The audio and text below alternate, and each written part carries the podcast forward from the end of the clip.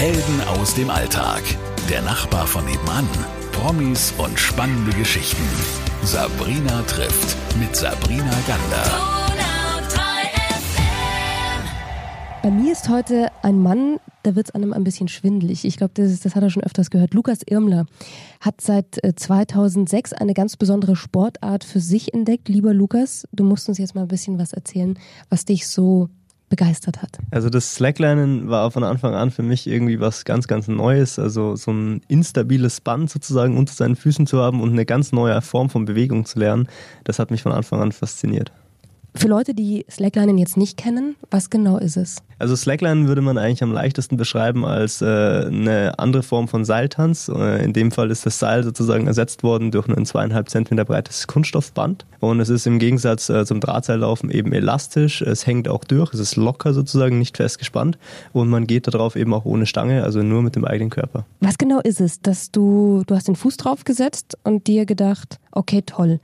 Der eine oder andere würde jetzt sagen, da mache ich das halt ab und zu mal im Park. Warum machst du es auf die Art, wie du es machst, nämlich professionell? Ja, ich glaube, ich bin einfach ein Mensch, der Herausforderungen liebt und genau das war Slackline auch von Anfang an für mich. Also es war nicht so, dass ich draufgestiegen bin und sofort rüberlaufen konnte, sondern es war eine große Herausforderung, überhaupt meine erste Slackline zu schaffen.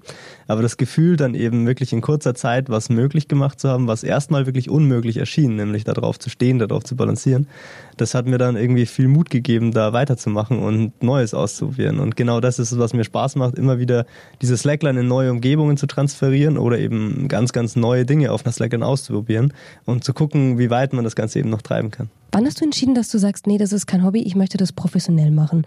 Und was muss man dafür tun, um es professionell zu machen? Ja, also das war bei mir ein ziemlich fließender Prozess. Es war nie, glaube ich, so der Moment, in dem ich gesagt habe, so jetzt, ich will das Hobby zum Beruf machen, ich will das wirklich unbedingt äh, auch äh, machen, um, um Geld zu verdienen, mein Leben zu finanzieren und auch einfach meine Träume zu realisieren. Das war ein fließender Prozess, in den ich so ein bisschen auch reingeraten bin. Man hat dann immer mehr Möglichkeiten bekommen und äh, dann natürlich auch größere Unterstützung bekommen. Und da war dann irgendwann 2010, als ich dann auch von Adidas unterstützt wurde, der Moment da, wo ich gesagt habe, das ist eine einmalige Chance und ich nutze die jetzt besser und äh, versuche für mich auch selbst äh, das meiste daraus zu machen und den Sport auch am meisten weiterzubringen damit. Du hast trotzdem Bachelor of Science in Chemie abgeschlossen, ja, ganz vorbildlich und hast gesagt, nee, aber jetzt mache ich trotzdem den Sport. Auf deiner Website steht, ähm, es ist meine einmalige Chance, einen jungen Sport mitzuprägen. Ist das auch ein bisschen Ego? Naja, Ego ähm, ist wahrscheinlich beim Sport immer ein Element irgendwo. Also es ist natürlich eine Form, auch mich selbst auszudrücken, irgendwie meinem Leben einen, einen gewissen Stempel aufzudrücken, einen gewissen Sinn auch zu geben.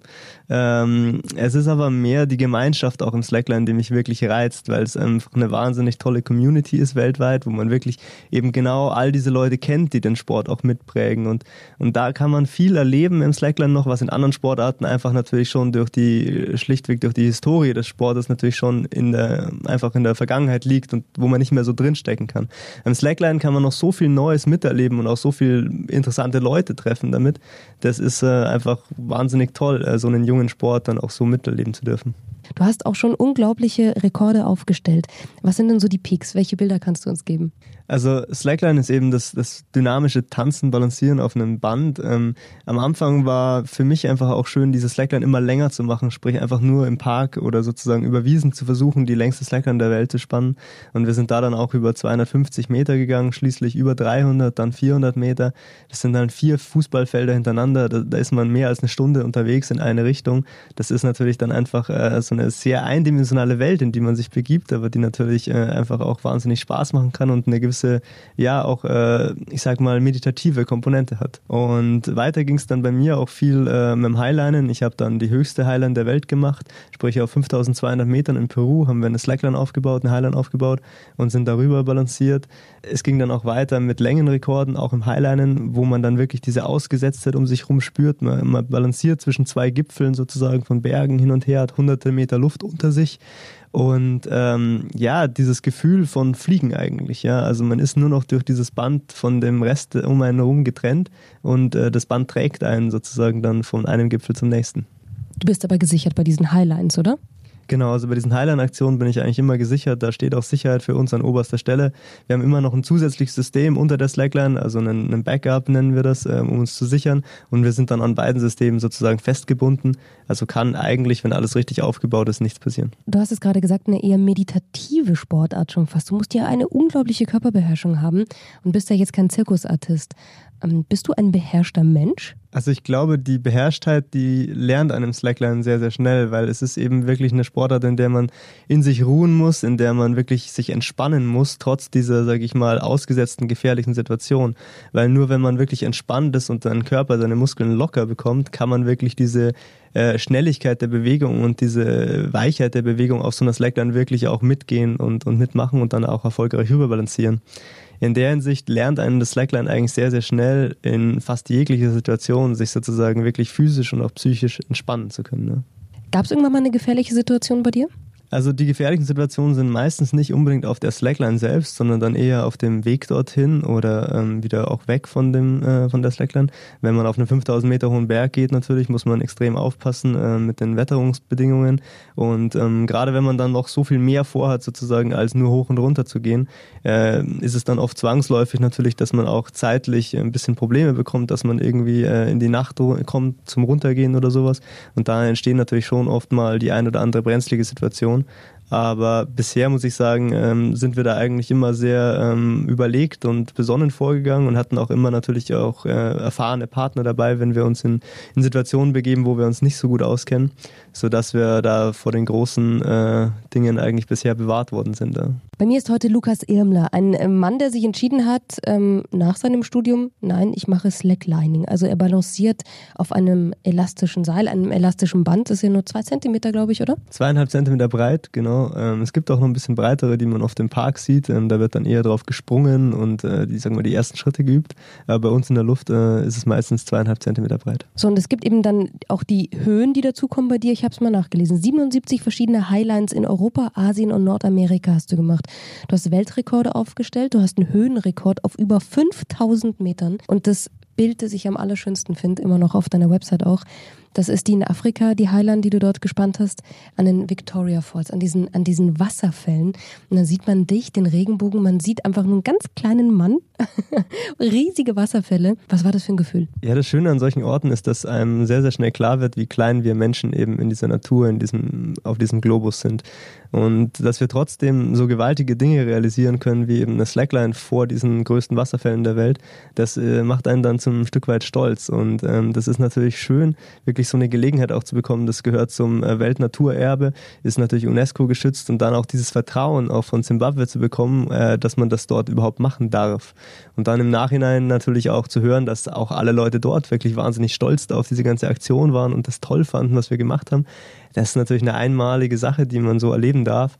Und ganz unabhängig davon ist es natürlich sportlich eine enorme Herausforderung gewesen, mit diesen riesigen Wasserfällen, mit dem Wasser, dem Wind und der Gischt dort so eine lange Slackline laufen zu können. Wie lange hast du trainiert oder das ähm, überhaupt ähm, davor geplant? Also die Planung für die Victoria Falls hat ungefähr zwei Jahre gedauert. Ähm, es ist ein enormer Zeitraum, in dem wir einfach auch rausfinden mussten, zu welcher Zeit im Jahr macht man das. Der, Wasser, der Wasserpegel von diesen Wasserfällen, der äh, unterscheidet sich immer sehr stark, der wechselt übers Jahr.